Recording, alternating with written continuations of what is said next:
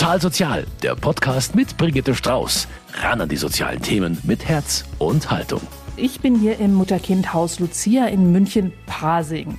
Bei mir ist die Leiterin der Einrichtung, Julia Barber, und Susanne Berger, die zusammen mit ihrer Tochter hier in der Einrichtung gewohnt hat, und zwar vor vielen Jahren. Wie alt ist Ihre Tochter heute? Meine Tochter ist heute 19 Jahre alt. Und wie geht's Ihnen beiden? Gut. Wir haben die Zeit im Haus Monika, äh, ich sage immer noch Haus Monika, ich bleibe immer noch in dem alten Namen stecken. Haus Lucia heißt es heute. Wir haben die Zeit so gut nutzen können für uns, dass wir einfach ein, ein Sprungbrett bekommen haben für die in Anführungszeichen normale Welt. Ich bin berufstätig, meine Tochter macht derzeit das Abitur, mein Mann und ich sind seit drei Jahren verheiratet und ich habe einfach äh, Fuß im Leben gefasst. Und dabei hat Ihre gemeinsame Geschichte sehr dramatisch oder zumindest problematisch angefangen. Wie genau, darüber reden wir gleich. Aber vorher wird uns Julia Barber das Haus erstmal vorstellen, denn es hat gegenüber anderen Mutter-Kind-Häusern eine Besonderheit, nämlich welche? Ja, das Haus Lucia ist vor ungefähr 21 Jahren als Modellprojekt entstanden. Wir waren nämlich die erste Einrichtung für psychisch kranke Mütter in Bayern. Mittlerweile gibt es da mehrere, Gott sei Dank, aber das war so die Besonderheit, mit der wir gestartet sind. Und wir sind immer noch eine Spezialeinrichtung für Mütter mit einer psychischen Erkrankung. Das unterscheidet uns von anderen Mutter-Kind-Heimen. Einen neuen Namen haben Sie irgendwann bekommen? Einen neuen Namen haben wir irgendwann bekommen. Wir waren eben damals als Modellprojekt Haus Monika mit hier im Haus Monika, einem Apartmenthaus für Mütter, integriert. Und als wir dann äh, eine feste Einrichtung geworden sind, haben wir auch einen eigenen Namen bekommen. Und seitdem heißen wir Haus Lucia. Das Baby muss einen Namen haben. Genau. Also ein spannendes Thema heute bei Total Sozial. Julia Barber ist bei mir, Leiterin des Mutter-Kind-Hauses Lucia des SKF. Auf ihrer Homepage heißt es ja, Sie fürchten, dass Sie aufgrund einer psychischen Erkrankung nicht alleine für Ihr Kind sorgen können. In unserer Einrichtung werden Sie und Ihr Kind intensiv betreut und haben die Chance zu erproben, ob Sie die Verantwortung für Ihr Kind tragen können. Was genau bedeutet das? Genau, wir sind eine vollstationäre Einrichtung, die elf Plätze hat für psychisch kranke Mütter mit je einem Kind. Das heißt, die Mütter ziehen entweder am Ende der Schwangerschaft ein oder mit einem Baby oder Kleinkind und haben die Möglichkeit, bei uns in einem Zeitraum von zwei bis drei Jahren mit intensiver Begleitung auszuprobieren, ob sie auch alleine mit ihrem Kind leben können, was es dafür braucht, wie sie mit ihrer Erkrankung umgehen können, welche Alltagsbegleitung sie noch benötigen. Sie haben gesagt, ausprobieren können. So ein Kind kann man ja nicht ausprobieren, das ist ja dann da. Genau, aber wir sind äh, sozusagen ja erstmal mit da und sind unterstützend dabei, damit das Kind auch da sicher ist und keine Kindeswohlgefährdung entstehen kann. Und gemeinsam mit der Mutter schauen wir, ist sie in der Lage, mit dem Betreuungsbedarf, den wir bieten können, ein gemeinsames Leben mit dem Kind anzugehen oder auch nicht. Darauf kommen wir vielleicht später noch äh, mhm. zu sprechen. Können wir vielleicht gleich klären, was oder ist gleich, denn, wenn nicht? Genau, wenn nicht, gucken wir, dass wir mit den Müttern gemeinsam überlegen, wo geht der Weg hin. Aufgrund der Schwere der Erkrankungen vieler Mütter haben wir ungefähr bei der Hälfte der Bewohnerinnen den Fall, dass Mutter und Kind nicht zusammenbleiben können. Durch die enge Beziehung, die wir aber zu den Müttern haben, gibt es in der Regel keine, ich sag mal, klassische Inobhutnahme, sondern wir kommen mit den Müttern gemeinsam zu dem Ergebnis, dass sie das Kind in eine Pflegefamilie geben und ähm, wir diesen Weg gemeinsam auch begleiten können und schauen können, wo kommt das Kind hin, wie kann der Kontakt stattfinden, wo geht der Weg für die Mutter hin. Viele Mütter machen einfach nochmal intensiv stationäre Therapie auch um vielleicht anschließend auch nochmal einen neuen Versuch mit dem Kind gemeinsam starten zu können. So dass es also auf jeden Fall immer ein irgendwie gemeinsamer Weg ist, genau, weil Pflegefamilie genau. ja auch bedeutet, dass der Kontakt zwischen Mutter und Kind bestehen bleibt. Genau, also wir nennen es dann immer Teilzeitmama. Nicht jede Mutter hat sozusagen die Grundlagen, um gut eine Vollzeitmama sein zu können. Unsere Mütter haben alle eine schwierige Geschichte. Da ist es manchmal einfach der bessere Weg, nur Teilzeitmama zu sein für beide. Aber in ungefähr der Hälfte der Fälle ziehen die Mütter nach zwei, drei Jahren aus in eine eigene Wohnung und. Genau, also der Weg ist äh, unterschiedlich, je nach Bedarf. Manche Mütter tatsächlich in eine eigene Wohnung, in der Regel immer noch mit einer ambulanten Betreuung. Wir haben selber auch eine Nachbetreuung, zwei Formen, ein sozialpädagogisch betreutes Wohnen, das ist ein bisschen intensiver und ein betreutes Einzelwohnen, das ist dann der letzte Schritt vorm ganz alleine Leben. Und wir schauen einfach mit jeder Mutter individuell, wo der Weg mit ihr und dem Kind hingeht. Also ist eine Einrichtung des SKF, haben wir, glaube ich, noch gar nicht gesagt. Genau, eine Einrichtung vom Sozialdienst katholischer Frauen. Der SKF hat auch noch weitere Mutter-Kind-Einrichtungen, aber wir sind speziell für die psychisch kranken Mütter zuständig. In den 20 Jahren, wie vielen Müttern haben Sie da geholfen? Oh Gott. Das weiß ich nicht. Vielen, sehr vielen. Da müssten wir jetzt die Verwaltungskraft fragen. Ich bin selbst seit fast 20 Jahren da. Ich habe damals äh, Frau Berger noch kennengelernt, ganz am Schluss von ihrem Aufenthalt. Deswegen ist es auch sehr schön, Sie heute wiederzusehen und ein bisschen zu hören, wie es ihr und ihre Tochter ergangen ist. Ja, viele Frauen. Wir haben elf Plätze, aber nicht alle Mütter bleiben zwei bis drei Jahre. Also es gibt auch Mütter, die nach vier bis sechs Wochen schon feststellen, das ist nichts für sie oder sie schaffen es nicht mit dem Kind. Und dann gibt es oft auch einen raschen Wechsel. Das heißt, es sind wirklich sehr viele Mütter hier gewesen schon. Okay, also eine von den Müttern haben wir eben schon gehört, war Susanne Berger. Und Sie haben eben schon erzählt, Sie haben Ihre Tochter bekommen und es war ziemlich dramatisch vor, also wie war Ihre Situation damals vor knapp 20 Jahren? Also Sie müssten eine der ersten Bewohnerinnen hier gewesen sein. Ich war tatsächlich eine der ersten zehn Bewohnerinnen. Das Haus hat da im Jahr 2001 geöffnet im Sommer und ich kam im Dezember 2001.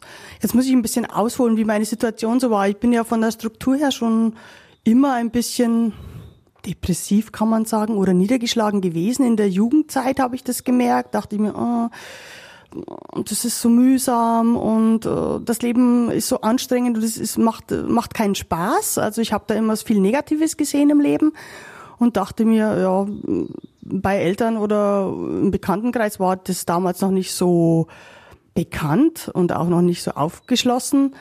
Also es war, es waren Depressionen und das kannte man damals es, auch nicht. Das, das kannte man so damals nicht so. Es war halt so, ach ja, Entwicklungsphase mit ja. 15, 16. Mhm. Aber ich habe da so eine gewisse Schwermütigkeit einfach gespürt. Und hab, das waren so Phasen, es war nicht immer ganz schlimm, aber es hätte man damals vielleicht schon gesagt, da muss man mal mit der Therapie nachhelfen. Das war halt damals nicht Mode. Und das hat sich ja bei Ihnen richtig zugespitzt dann. Ja, es hat sich zugespitzt. Äh, extrem war natürlich auch, dass ich meinen Arbeitsplatz verloren habe und dann auch meine Wohnung. Und damit äh, ging es wieder zu Hause in die, in die eigenen vier Wände, in mein Jugendzimmer so. Und das war irgendwie ein heikler Rückschlag. Gescheitert sein, zweimal, dreimal und wieder mit 25, 24 zu Hause bei den Eltern wohnen und dann wieder aufs Arbeitsamt müssen. Und dann habe ich auch so eine Therapieversuch zu starten. Ich wusste damit nichts anzufangen. Ich konnte mich auch nicht öffnen und es war einfach für mich zu schwierig. Und dann hatte ich einen Partner kennengelernt und war mit dem sehr glücklich. Das war so ein schöner Ausblick immer, was zu unternehmen und äh, Skifahren und Hütten und das ging drei, vier Monate. Und überraschenderweise wurde ich dann äh, schwanger und dann kam das Leben ganz anders. Ich hatte in dieser schweren Phase, wo es mir nicht gut ging, auch zwei Suizidversuche. Und nach dem zweiten Suizidversuch bin ich dann ins Bezirkskrankenhaus nach Wasserburg gekommen und in dem Krankenhaus wurde dann die Schwangerschaft festgestellt. Sie haben gerade gesagt, mit dem Vater des Kindes Skifahren. Also das war zwischen dem ersten und dem zweiten Suizidversuch. Genau. Die, die positive Phase. Die positive mhm, Phase. Okay, und dann haben die Sie sich getrennt? Dann, ja, die Trennung kam dann, als ich dann im Krankenhaus war und äh, irgendwie hat mir diese Hormonumstellung auch nicht gut getan und ich habe wieder so sehr depressiv äh, in mich, äh, bin zurück äh, in mein Schneckenhaus. Und dann kam der zweite Suizidversuch und dann damit ins Krankenhaus und dann damit die Feststellung, Sie sind ja schwanger, Frau Berger. Und meine erste Reaktion war, ach, da brauche ich ja einen Kinderwagen.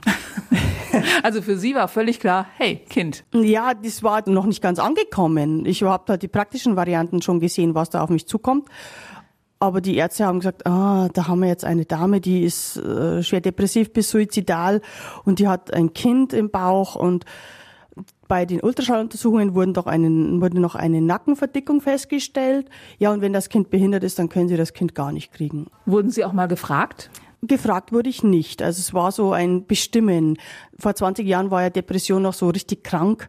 Da müssen die Ärzte helfen und entscheiden. Hatte ich auch das Gefühl, ich wurde nicht gefragt, wollen Sie das Kind? Sondern es hieß, da müssen wir erstmal abklären, wie wir das, wie wir Ärzte das der Frau zutrauen. Was ist Ihnen damals durch den Kopf gegangen? Also natürlich lief da innen ein Film ab, aber ich bin katholisch so geprägt, wie man in Bayern halt eben ist.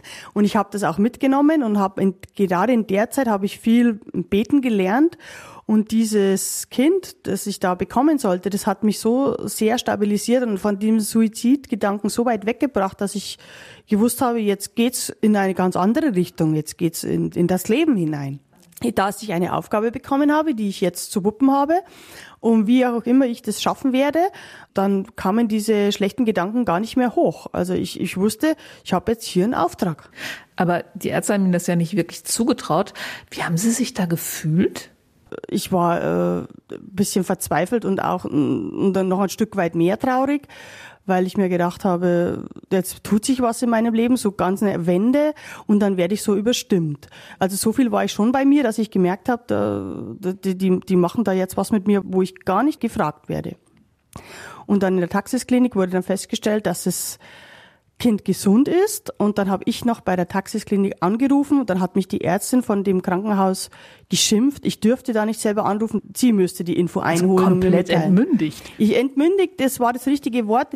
Ich fühlte mich auch also in keinster Weise stabil. Das kann man, muss ich schon zugeben, das muss ich schon sagen. Aber so gar nicht mit einbezogen werden, das fand ich sehr äh, bitter. Ja, und dann war ich vier, fünf Monate im Krankenhaus und äh, man konnte mich auch nicht medikamentös einstellen. Aber wie, wie konnten Sie sich dann durchsetzen? Durchsetzen. Ähm, Weil ich meine, es, vier, fünf dann, Monate heißt ja, dass Sie sich irgendwann mal, dass Sie irgendwann mal deutlich gemacht haben müssen, nee, dieses Kind soll auf die Welt kommen. das habe ich nicht mehr so genau auf dem Schirm, was, welche Gespräche da stattgefunden hatten. Aber ich weiß noch so viel, dass es hieß, wenn äh, die Dame das Kind kriegen soll, dann muss sie auf alle Fälle in eine Betreuungssituation.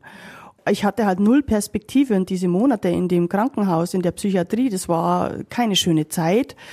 Man hat andere Patienten gesehen, die so leiden. Ich habe jetzt nicht so gelitten. Ich habe halt an Liebeskummer gelitten, weil der Vater dann gemeint hat, ja, das mit dem Kind, das klappt so nicht, da muss er sich entfernen, er ist dem nicht gewachsen. Und da war ich von der Stunde Null an alleinerziehend. Wahnsinn. Also Sie sind dann aus dem Krankenhaus gekommen. Wie sind Sie dann hierher gekommen?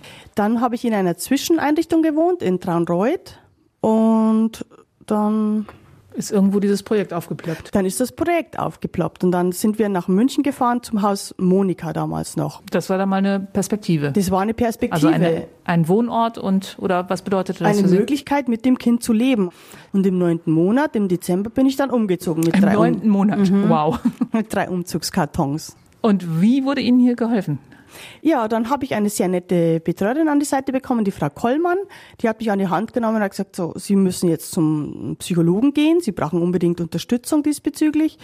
Und bei der Entbindung war Frau Kollmann noch dabei und deswegen sind wir so schön zusammengewachsen. Und dann habe ich mir auch von ihr, wie sagt man in Bayern, da habe ich mir von ihr was sagen lassen. Und ich habe mich auch geöffnet und habe auch gesagt, was meine Probleme waren oder was schwierig war für mich oder was mir schwerfällt.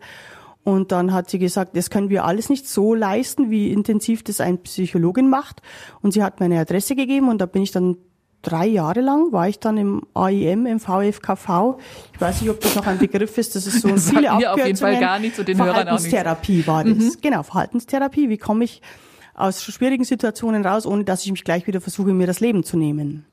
Ja, und dann habe ich hier gelebt und gewirkt. Wir hatten auch so Gruppenarbeiten. Wir durften miteinander kochen, backen, basteln.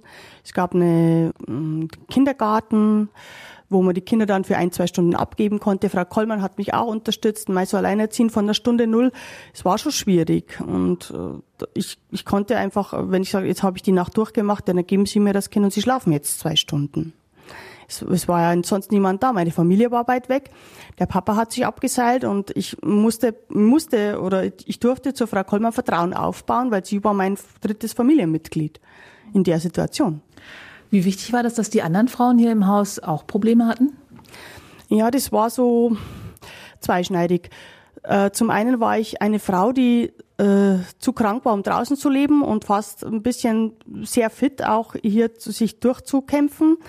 Deswegen habe ich äh, schon so realistisch gesehen, dass andere Frauen auch Probleme haben oder noch größere Probleme haben. Also es war immer eine Zäsur, wenn eine Mutter dann mitgeteilt bekommen hat, ja, mit ihrer Psychose jetzt oder so akut, wie das bei Ihnen ist, müssen wir einen Weg finden, so wie Frau Barber das eben beschrieben hat, äh, wo das Kind gut untergebracht ist, weil wir haben den Eindruck, sie schaffen es nicht. Und das war halt diese Das war für Sie auch so ein Damoklesschwert, das über Ihnen geschwebt war hat? es ein Damoklesschwert und das, das war immer so, also immer so ein, äh, eine Angst auch, die mitgeschwebt hat. Schaffe ich, schaffe ich es nicht und Aber mir hat die Frau Kollmann sehr stabilisiert und hat gesagt, äh, wenn sie die sich da einfach in der Verhaltenstherapie und über ihre, all ihre Geschichten beschreiben und was an die Hand bekommen, ein Werkzeug, dass sie das verarbeiten und dass es ihrer Seele wieder gut geht, dann können sie stabil bleiben und das Kind behalten. Und das war eine gute Perspektive. Das hat Ihnen Kraft gegeben. Es hat mir sehr viel Kraft gegeben. Sie waren arbeitslos, Sie waren krank und Sie hatten eine kleine Tochter. Wie sind Sie denn da wieder rausgekommen? Ja, also es war dann nichts mehr so schlimm wie damals um den Suizidversuch rum. Also da, da ging es mir sehr schlecht, aber mit dem Kind, das hat mich so stabilisiert auch. Ich habe zwar schon gewusst, irgendwie muss es weitergehen, ich müsste, muss was arbeiten.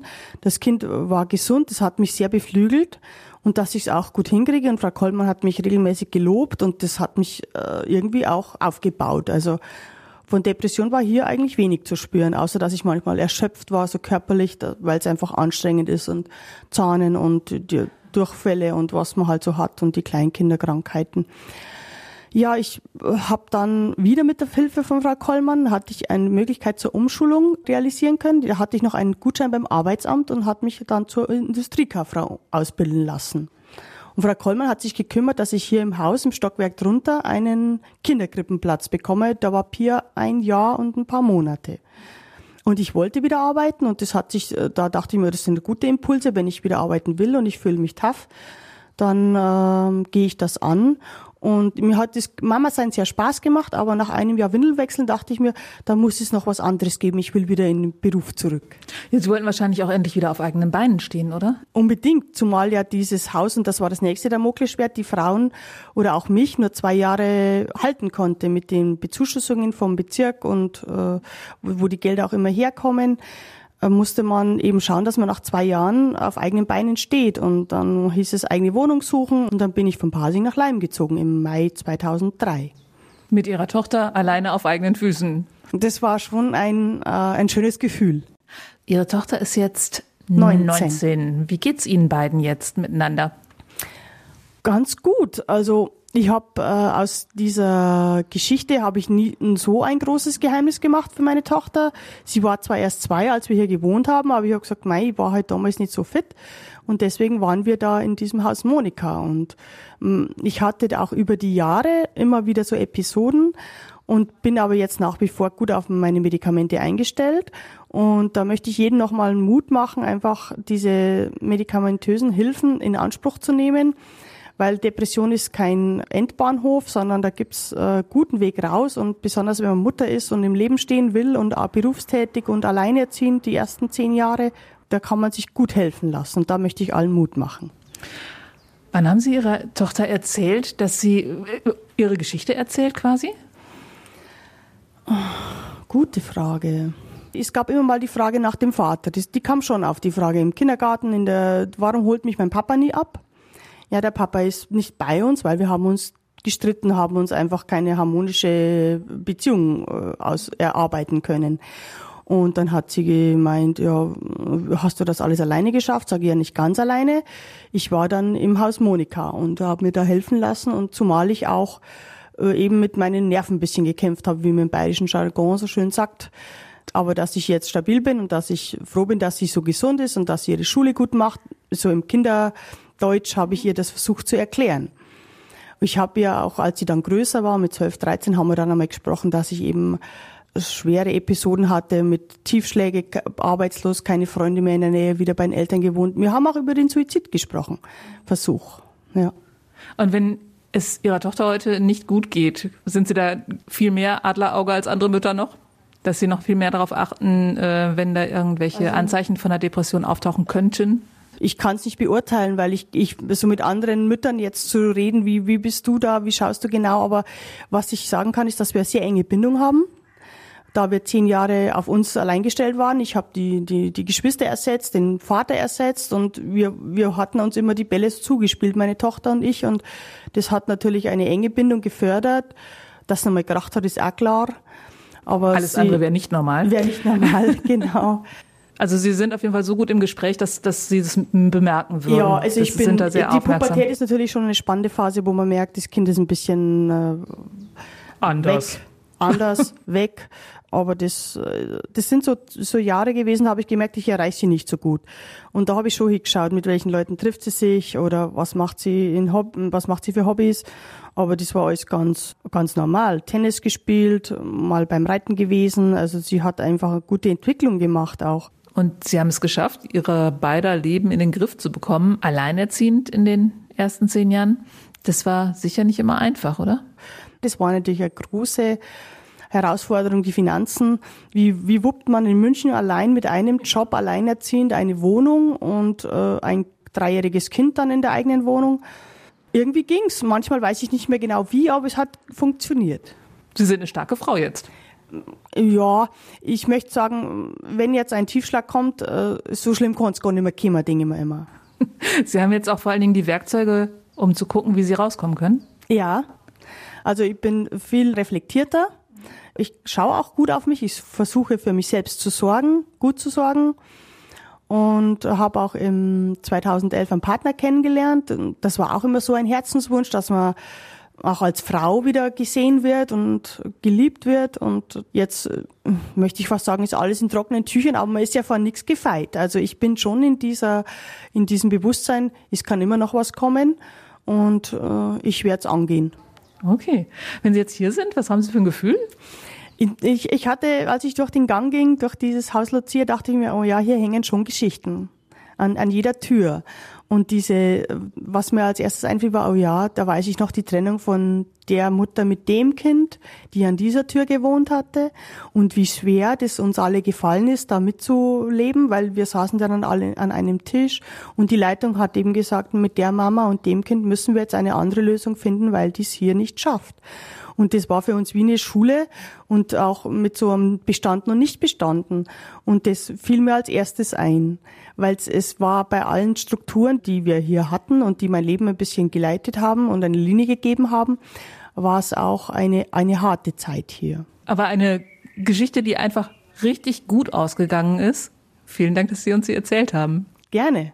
Und dann gehen wir wieder weiter zu Frau Barber das geht nicht immer so gut aus. Nee, und ich möchte auch noch mal rausgreifen, äh, was Frau Berger gesagt hat mit dem Damoklesschwert, das so über allen hängt. Das ist bis heute hier im Haus ein Thema, weil eben natürlich alle wissen, ähm, dass es auch sein kann, dass Mutter und Kind nicht zusammen ausziehen. Natürlich will jede Mutter erstmal mit ihrem Kind das schaffen. Ähm, viele Mütter sind tatsächlich auch unter einem Zwangskontext hier wo das Jugendamt im Vorfeld gesagt hat, also oder auch ein Gericht entschieden hat, es muss eine stationäre Mutter-Kind-Einrichtung sein um gemeinsam mit dem Kind zu leben. Das heißt, dieses Damoklesschwert hängt über allen. Und es ist natürlich für uns immer die Schwierigkeit, zwischen Kontrolle und Vertrauen da eine gute Arbeit zu machen. Also auf der einen Seite ist es enorm wichtig, dass die Mütter uns vertrauen, damit wir gemeinsam so einen guten Weg gehen können. Auf der anderen Seite kontrollieren wir natürlich auch. Was genau kontrollieren Sie dann, wie die Kinder, wie die Mütter mit den Kindern umgehen oder wir was? Wir sind natürlich sehr viel im Alltag dabei. Ähm, es gibt auch viele Gruppen, Mutter-Kind-Gruppen, aber auch viel Alltagsbegleitung im Einzelnen. Und dann ist es ganz unterschiedlich. Was heißt das so? Ich kann mir jetzt unter Alltagsbegleitung äh, gar nichts vorstellen. Also wir sind zwei, drei die, die, genau, die, ähm, jede Mutter hat, wie die Frau Berger auch schon gesagt hat, eine Bezugssozialpädagogin und jedes Kind hat eine Bezugserzieherin. Die beiden arbeiten zusammen mit Mutter, Kind und begleiten, je nach Thema, die Erzieherin oder die Sozialpädagogin. Und da sind wir von Anfang an bei allem dabei. Bei einer Mutter mit Neugeborenem wirklich beim Füttern, Wickeln, Fläschchen geben, später mal beim gemeinsam Kind ins Bett bringen, Abendritual, erste Schuhe kaufen, ganz viele Alltagsdinge, weil unsere Mütter oft auch aufgrund ihrer eigenen Geschichte gar nicht wirklich eine Vorstellung davon haben, keine Bilder im Kopf haben und daher intuitiv auch vieles gar nicht wissen, was andere Mütter wissen. Das heißt, wir leben viel vor, wir machen viel gemeinsam, um Bilder zu geben und mit den Müttern eben gemeinsam zu gucken, wo liegen die Probleme. Es gibt Mütter, die haben eher ein Problem mit der Struktur, dann gucken wir, was hilft da. Dann gibt's Mütter, die haben selber so wenig ähm, mitbekommen von ihren Eltern, dass es für sie ganz schwierig ist, eine emotionale Bindung mit dem Kind einzugehen. Da muss man dann gut hingucken, kann das noch nachträglich erlernt werden, weil das natürlich ein Punkt ist, was gerade für Babys und Kleinkinder schnell wirklich schwierig wird, wenn die Bindung nicht gut funktioniert.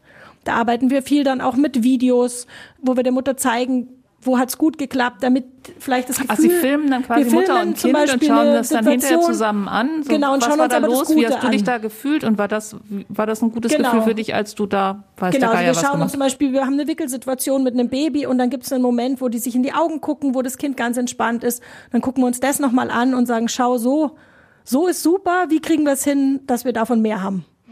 Also so das Positive zu unterstützen, um neue Bilder zu verankern. Genau, das ist so die, das ist so die Alltagsbegleitung. Und die Kinder werden auch nochmal betreut? Genau, die Kinder werden vormittags äh, in unserem einrichtungsinternen Kinderbereich betreut. Das ist auch nochmal eine Besonderheit unserer Einrichtung, dass wir eine eigene Kinderbetreuung haben. Da bin ich gerade in den Garten reingestolpert, Ähm, wo genau, das ist. genau. Das heißt, die Erzieherinnen sind sowohl im Kinderbereich wie auch nachmittags hier im Haus. Und das ist ein ganz wichtiger Punkt äh, für die Kinder, weil sie damit einfach stabile Bezugspersonen auch nochmal haben. Und sozusagen auch eine Rückkopplung stattfindet zwischen, wie geht's gerade dem Kind in der Kinderbetreuung, wie geht's der Mutter. Achso, das heißt, die Erzieherinnen reden dann auch mit den Sozialpädagoginnen, du, dieses Kind äh, ist heute merkwürdig still gewesen, Genau, war was, da irgendwas genau, bei war euch? irgendwas los am Wochenende zum Beispiel und dann kann man auch sagen, ja, der Mutter ging's nicht gut. Dann kann man noch mal gemeinsam mit der Mutter auch reden. Mensch, uns ist aufgefallen bei dem Kind das und das. Was ist denn los? Also da ist eine ganz enge Rückkopplung, so dass die Bedürfnisse sowohl von Mutter wie von Kind gut gesehen und vertreten werden können. Wenn das alles nicht klappt, in welche Richtung können diese Geschichten dann gehen? Also die eine Seite ist eben natürlich eben die ganz positiven Geschichten, wie die Frau Berger auch gerade erzählt hat. Da freuen wir uns sehr, wenn wir auch dann so spät nochmal Rückmeldung kriegen, wie es weitergegangen ist. Und die anderen sind ganz unterschiedlich tatsächlich. Also ich erinnere mich an Mütter, die vor fünf, sechs, sieben Jahren ausgezogen sind, damals sehr krank waren, die Kinder in eine Pflegefamilie kamen, die Mütter nochmal stationär auch Therapie gemacht haben die sich dann zwei, drei Jahre später melden und sagen, Mensch, mir geht's wieder gut, wir sind jetzt zusammen, wir haben eine Betreuung, es läuft gut. Oder auch Mütter tatsächlich, das finde ich immer besonders beeindruckend, die sich auch nach Jahren noch melden, die immer noch nicht mit ihrem Kind zusammenleben, die trotzdem den Kontakt zu uns halten und sagen, mir geht's gut, meinem Kind geht's auch gut, wir haben Kontakt, wir hatten eine schöne Zeit bei euch, aber die Entscheidung war richtig, dass wir nicht zusammenleben. Natürlich gibt's auch Mütter, die damit hadern und ähm, für die es viel schwieriger ist, aber also ich beobachte mit sehr großem Respekt und Bewunderung, wie viele Mütter so gut diesen Weg mitgehen können und für ihre Kinder entscheiden, dass die Kinder woanders leben. Also das äh, finde ich auch nach 20 Jahren immer noch wahnsinnig beeindruckend. Wenn uns jetzt jemand zuhört in der Situation, mir geht's psychisch nicht gut, ich habe eine Depression und bin schwanger, was, was können Sie denn da äh, den Frauen sagen? Ich würde sagen, bitte äh, holen Sie sich Hilfe. Es ist keine Schande, sich Hilfe zu holen. Es ist eine schwierige Situation. Eine psychische Erkrankung wirkt sich immer in irgendeiner Form auch auf die äh, Beziehung zum Kind aus. Das muss aber nicht das Ende bedeuten. Mit Hilfe kann man das gut in den Griff kriegen. Und äh, zur Situation Pflegefamilie, das ist ja das Schreckgespenst, glaube ich, überhaupt. Ist das so schlimm?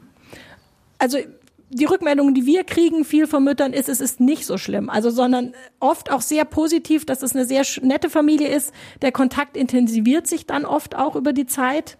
Umso länger das Kind bei der Familie lebt und die Mutter da regelmäßig Kontakt hat, lernt man sich ja auch kennen. Hm? Also lernen die Mütter auch die Pflegefamilie kennen? In der Regel ja, wenn das gut läuft ähm, und jetzt irgendwie nicht die Pflegefamilie befürchten muss, dass die Mutter kommt und ihr Kind da aus dem Garten klaut. Aber das in der Regel nicht der Fall ist, dann lernen die sich ja auch kennen und es wird begleitet. Sozialpädagogen. Ähm, Und oft äh, entstehen da auch schöne Geschichten. Sie haben da eben so einen schönen Begriff genannt. Bonusmutter? Nee. Teilzeitmami. Teilzeitmutter, Teilzeitmami.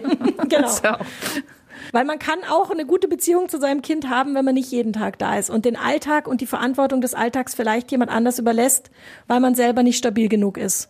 Und die schönen Momente dann mit dem Kind genießt, schöne Ausflüge macht, schöne Stunden miteinander verbringt. Und das Kind kann es hinterher wahrscheinlich auch irgendwann mal einordnen. Ja, dass genau. Es, dass die Mutter zum Besten des Kindes entschieden hat. Genau, Auch also- wenn sie nicht die ganze Zeit Vollzeitmutter sein Das ist auch konnte. ein wichtiger Punkt, den die Frau Berger gesagt hat, dass es einfach wichtig ist, mit den Kindern auch offen zu sprechen. Genau, es gibt da mittlerweile auch tolle Kinderbücher, äh, so fürs Vorschulalter, Kindergarten, Vorschulalter oder Grundschulalter auch, die Kindern psychische Erkrankungen erklärt, weil Kinder ja oft sonst das sehr auf sich beziehen und da eine Schuld auch sehen bei sich.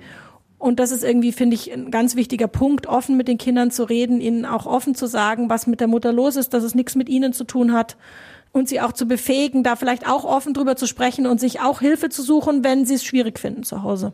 Wenn diesen Müttern nicht geholfen wird. Was kann das mit den Kindern machen? Also was für die Kinder natürlich schwierig ist, sind zum einen die, die akuten Phasen der Erkrankung, wenn es große Stimmungsschwankungen gibt oder ähm, die Mütter sehr depressiv sind, eigentlich nicht mehr erreichbar, gefühlsmäßig auch nicht erreichbar für die Kinder. Das ist für die Kinder schwierig einzuordnen und natürlich auch gerade in der Phase, in der Kinder selber lernen, Gefühle zuzuordnen, richtig zu erkennen, was ist Wut, was ist Trauer, was ist Freude, wenn da kein, wenn es nicht gespiegelt werden kann von den Müttern oder uneinschätzbar ist, wie die Mütter reagieren, ähm, ist das für die Kinder ein schwieriger Punkt. Dann erlernen ähm, die es auch falsch, dann lernen sie es falsch, auszudrücken. Ähm, natürlich auch Mütter mit einer, im Extremfall mit einer Psychose, die dann schizophren oder paranoid sind. Das ist natürlich für Kinder auch ganz, ganz schwierig. Was in jedem Fall für die Kinder ein ganz wichtiger Punkt ist, stabile Bezugspersonen, weitere. Und das ist das, was wir hier im Haus natürlich ganz gut leisten können durch unsere Bezugsbetreuungen, durch den Kinderbereich und äh, wo man schauen muss im Nach Gang dann, wenn die Mütter alleine leben oder nur noch in einer äh, geringeren Betreuung, was für Bezugspersonen kann es für die Kinder geben? Kann eine Patenschaft eingerichtet werden zum Beispiel? Richtig, da bietet ähm, der SKF ja auch genau, da ein haben ganz wir auch tolles was. Projekt das ist ein tolles an. Projekt. Ein, eine tolle Totalsozialsendung darüber. genau, das, also das ist eine super Sache, weil die Kinder einfach auch nochmal eine weitere Bezugsperson haben. Sie selbst arbeiten auch schon seit 20 Jahren hier, wissen also, was sich in dieser Zeit so getan hat. Was wünschen Sie sich denn noch? Es klingt schon alles so ziemlich gut. Ja, es hat sich auch, finde ich, insgesamt gut entwickelt. Was für mich weiterhin ein Thema bleibt, ist die Entstigmatisierung von psychischen Erkrankungen. Da ist sicher viel passiert in den letzten 20 Jahren, aber ich denke, es muss weitergehen. Sowohl für die Betroffenen als auch besonders für die Kinder von psychisch kranken Eltern, so dass ein offener Umgang in der Gesellschaft stattfinden kann, dass psychisch kranke Eltern völlig selbstverständlich mit Erziehern und Lehrern das auch thematisieren können, um sicherzustellen, dass eben Kinder auch offen sprechen können und sich mal an eine Lehrerin wenden können oder an eine Erzieherin, wenn was schwierig ist, ohne dass gleich jeder befürchtet, jetzt äh, zerreißt sich das ganze Dorf das Maul, auf gut Deutsch ja, da kann man sich noch verbessern, würde ich sagen. Okay. Wenn Sie jetzt, äh, ich weiß nicht, haben Sie beide sich zwischendurch mal gesehen oder sind Sie jetzt tatsächlich nach knapp 20 Jahren wieder? Also ich glaube, wir haben uns mal gesehen, auch ähm, als Frau Berger mal ab und zu bringt sie uns äh, Kleiderspenden oder Kinderwagen vorbei. Und wie ist es für Sie, wenn Sie das jetzt hören? Das ist ein Stück von Frau Bergers Lebensgeschichte. Wie, wie geht's Ihnen, wenn Sie das jetzt so hören? Das ist wahnsinnig schön. Ich habe ja hier als nach dem Studium direkt als Berufsanfängerin angefangen und da gehörte Frau Berger zu den ersten Klientinnen, die ich hier kennengelernt habe. Äh, das ist wahnsinnig schön zu hören, wie es weitergegangen ist und dass es auch so einen schönen Verlauf genommen hat. Da wünschen wir vielen, vielen Frauen, dass es ihnen ähnlich ergeht. Und ich danke ganz, ganz herzlich fürs Interview. Danke. Und das war es auch schon wieder mit Total Sozial, diesmal aus dem Haus Lucia des Sozialdienstes katholischer Frauen. Wenn Sie mehr über die Einrichtung wissen möchten, den Link dorthin finden Sie auf unserer Homepage unter münchner-kirchenradio.de. Eben hat Frau Barber erzählt, dass es inzwischen auch einige ganz gute Kinderbücher zum Thema gibt und deshalb hat sie uns ein paar Titel herausgesucht und auch die finden Sie bei uns im Netz. Ich verabschiede mich von Ihnen und wünsche Ihnen eine gute Zeit. Bleiben Sie gesund, Ihre Brigitte Strauß. Total Sozial, ein Podcast vom katholischen Medienhaus St. Michaelsbund, produziert vom Münchner Kirchenradio.